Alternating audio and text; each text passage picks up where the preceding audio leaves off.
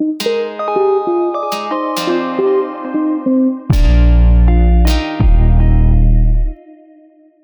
dies ist eine neue Folge von Opalia Talk. Mein Name ist Sabine Gubiermann. Neben mir steht die Eva Maria Pilgram. Schön, dass du da bist. Vielen lieben Dank, dass ich dabei sein darf. Wir haben ja schon zwei Podcasts abgegeben. Einmal natürlich über das Leben nach dem Tod, also wie man auch in den Körper einsteigt und auch wieder, wie das Ableben funktioniert und, und, und. Dann hatten wir eine Folge über das Thema Poltergeist, aber auch mit dem Hinweis, wie man aus einem plötzlichen Tod natürlich austritt und wie sich das auch anfühlen kann.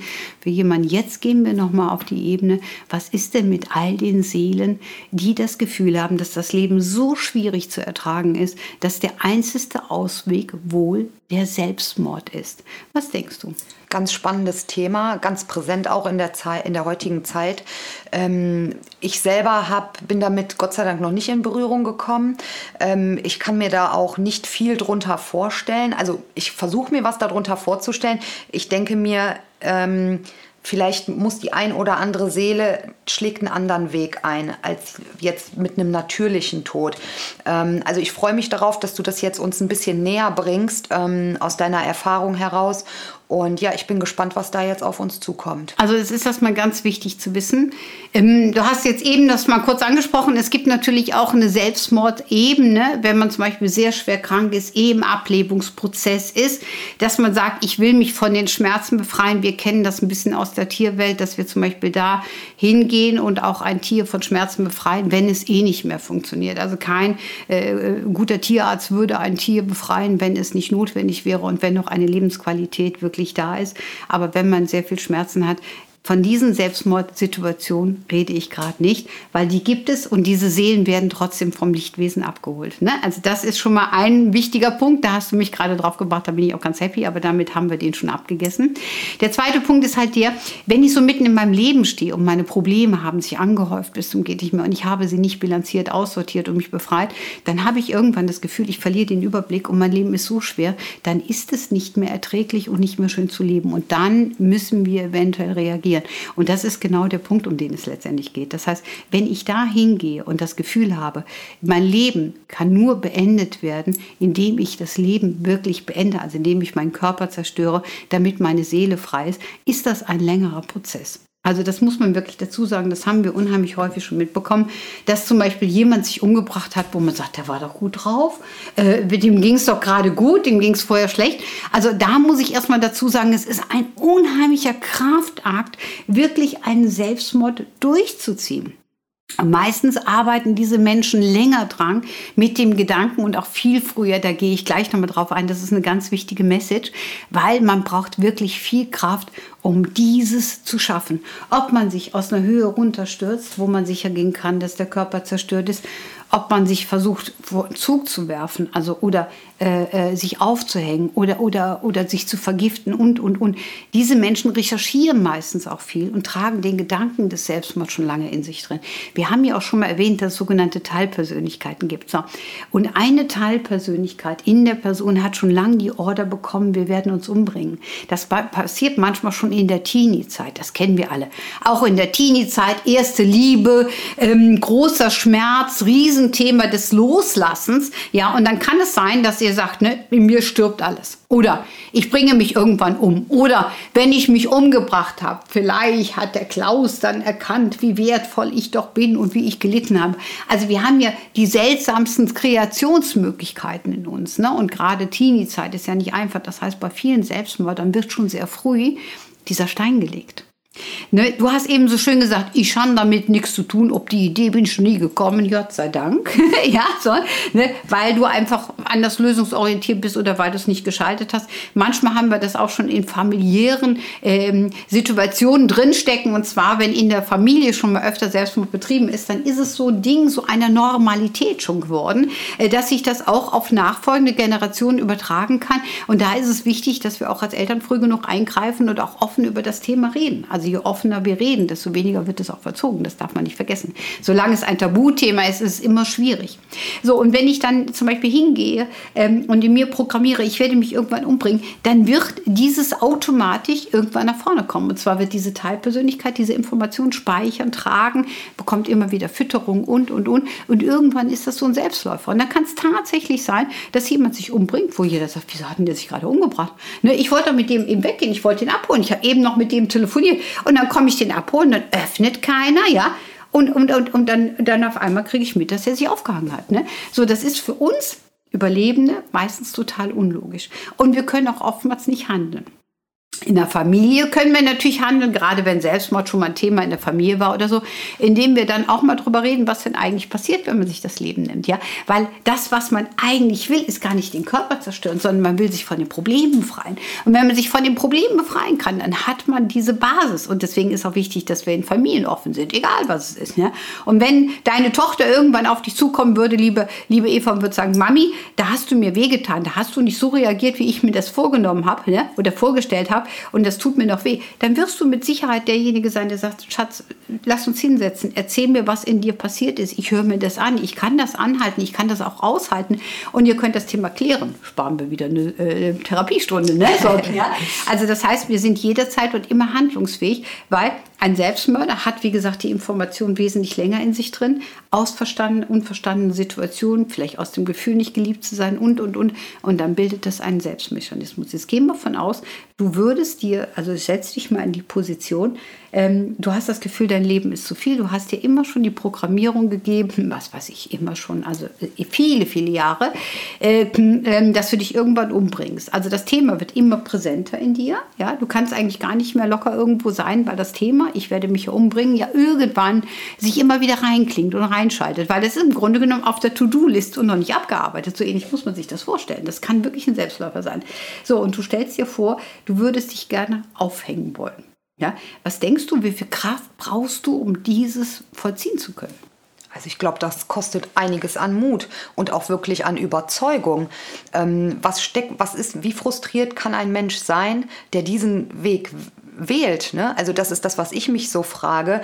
Ähm, ich habe Mitleid mit den Menschen, weil ich glaube, ähm, wie, ich denke schon, dass diese Menschen sehr stark verletzt sind und wirklich keinen Ausweg mehr sehen, weil wie du das so perfekt beschrieben hast, ähm, die wollen einfach ihre Probleme loswerden und die sehen in dem materiellen Dasein, in dem wir sind, sehen die keine Lösung. Und ähm, ich denke, die Frustration muss so groß sein. Also es für diese Menschen gibt es keinen Ausweg hier im Jetzt, in unserem ähm, Dasein, um wirklich diesen Weg zu wählen. Und das ist so, für mich so ungreifbar. Ich kann das nicht nachvollziehen. Ja, aber, aber, aber, wenn du jetzt noch mal in diese Programmierungsebene reingehst und dir ja. vorstellst, dass jemand vielleicht 30 Jahre in sich geprägt hat, dass er irgendwann das macht, das ist so ungefähr, wenn du jetzt hingehst und sagst, ich brauchte Traumprinzen, ja, und programmierst mit 13, mit 14, mit 15, mit 30, mit 35, ich will einen Traumprinzen, dann ist jeder Mann, der dir begegnet, erstmal ist er der Traumprinz, nein, immer noch nicht unerledigt, tu mir entsorgen. Jetzt mal ganz krass gesagt, ja, das heißt, du schmeißt ihn aus dem System.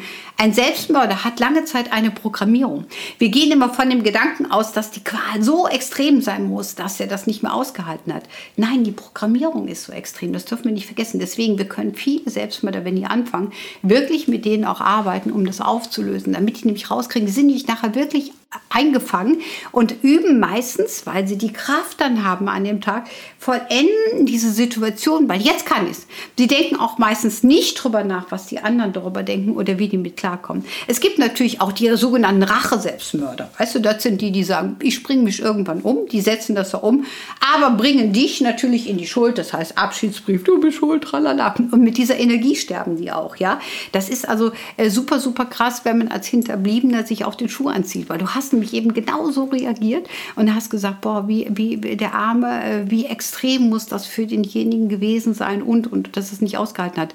Es ist ganz wichtig, es ist eine Programmierung, die in den Menschen drin ist, die irgendwann Selbstläufer sein kann. Das heißt, wenn wir selber uns irgendwann programmiert haben nach dem Motto, wir bringen uns um, Bitte nicht leichtfertig. Wir müssen diesen Befehl wieder wegnehmen. Ja, das ist genauso, wenn ich mir einen Befehl gebe, ich werde immer alleine bleiben, aus Frustration.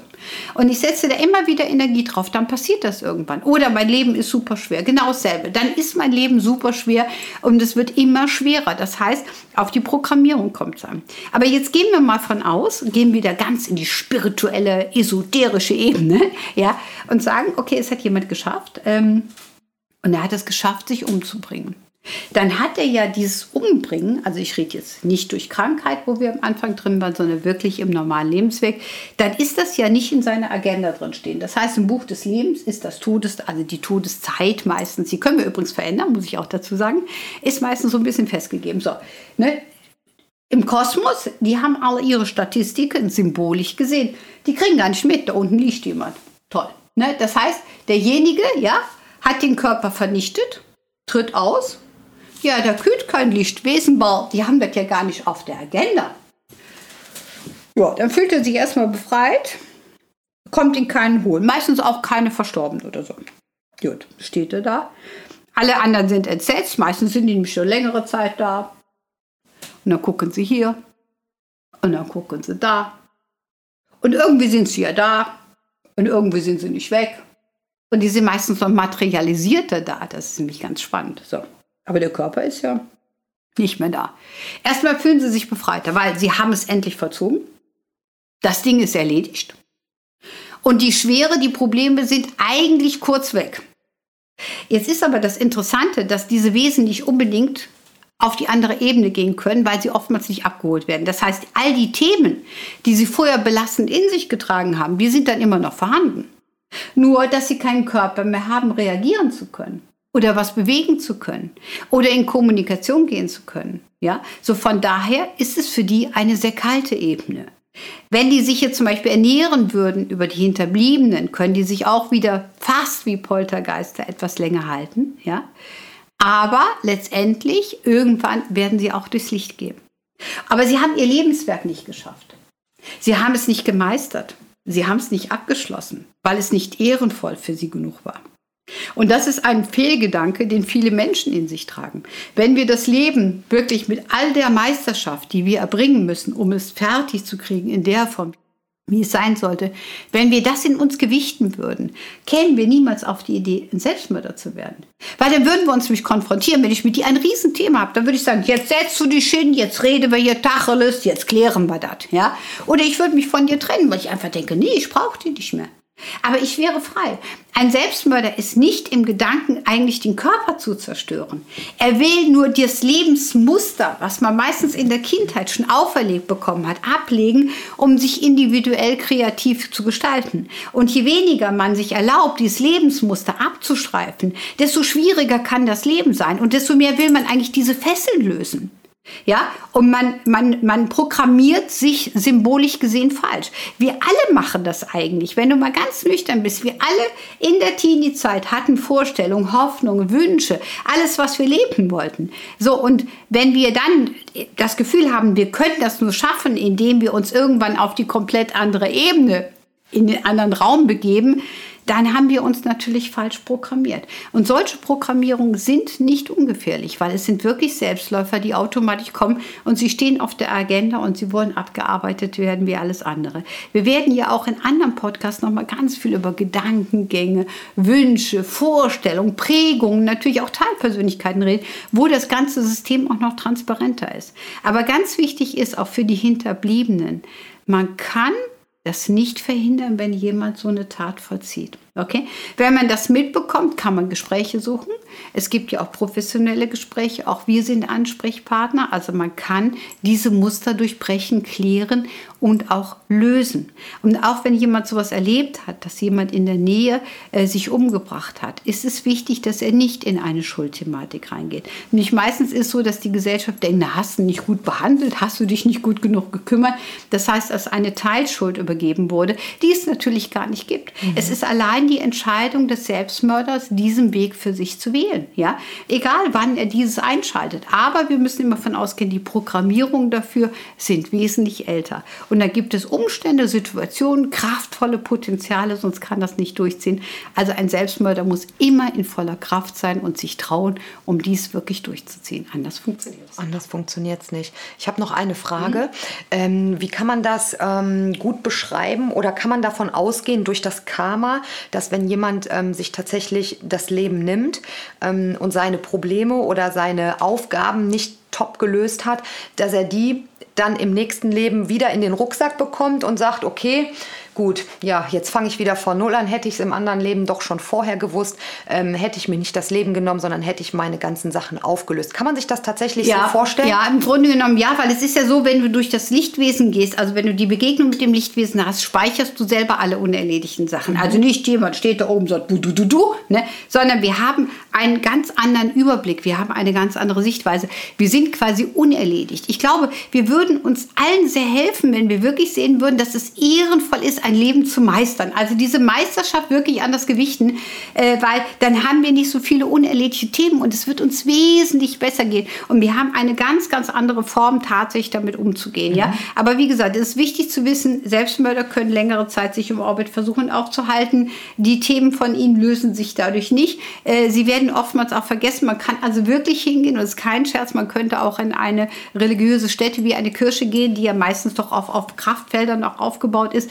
Äh, ähm, den Kosmos bitten, also das göttliche Prinzip bitten, bitte schickt jemand ihn abzuholen, also für die Seele bitten und beten ähm, äh, oder auch äh, andere Mechanismen. Das muss man nicht in so einem äh, äh ähm, Ambiente machen, man kann das natürlich auch zu Hause, aber dass man wirklich die Schutzgeister bittet, aufmerksam macht, da ist eine Seele, die abgeholt werden will, weil oftmals streuen die wirklich eine Zeit lang umher, ähm, weil sie müssen gewisse Dinge durchlaufen. Also auch wenn sie durch das Licht gehen, müssen sie andere Wege durchlaufen. Also sie gehen nicht durchs Licht und sagen, oh yeah, Fan, ich bin da und ich bin auf der großen Bühne äh, des Astrallebens, ja, und bin da eine ganz tolle Persönlichkeit, sondern die müssen gewisse Dinge, was sie nicht abgearbeitet haben, sogar auf der irdischen Ebene teilweise noch abarbeiten. Also es ist eigentlich komplizierter, weil, weil mir der Körper fehlt, ja. Mhm. Und deswegen sollten wir auch wirklich, es gibt ja auch den Selbstmord auf Raten, das mag ich noch zum Schluss sagen. Also wir sollten mit unserem Körper gut umgehen und gesund umgehen und auch nur das essen, was uns wirklich gut tut und ähm, einer schönen Harmonie und fröhlich und glücklich unser Leben gestalten, äh, weil wenn ich meinen Körper vernichte und und mich permanent vergifte.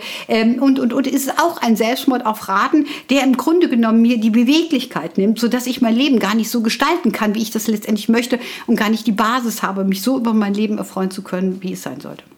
Schön gesagt. Ne? Genau. Ich glaube, damit können wir es erstmal stehen lassen. Wenn ihr Fragen habt, es gibt natürlich auch Bücher von uns darüber, also von, von mir. ne? Aber ihr könnt uns fragen. Und wir danken erstmal fürs Zuhören. Mein Name ist Sabine Gurbiermann. Neben mir steht die Eva Maria Pilgram. Und ja, bis bald. Dankeschön. Vielen Dank und bis bald, ihr Lieben. Tschüss.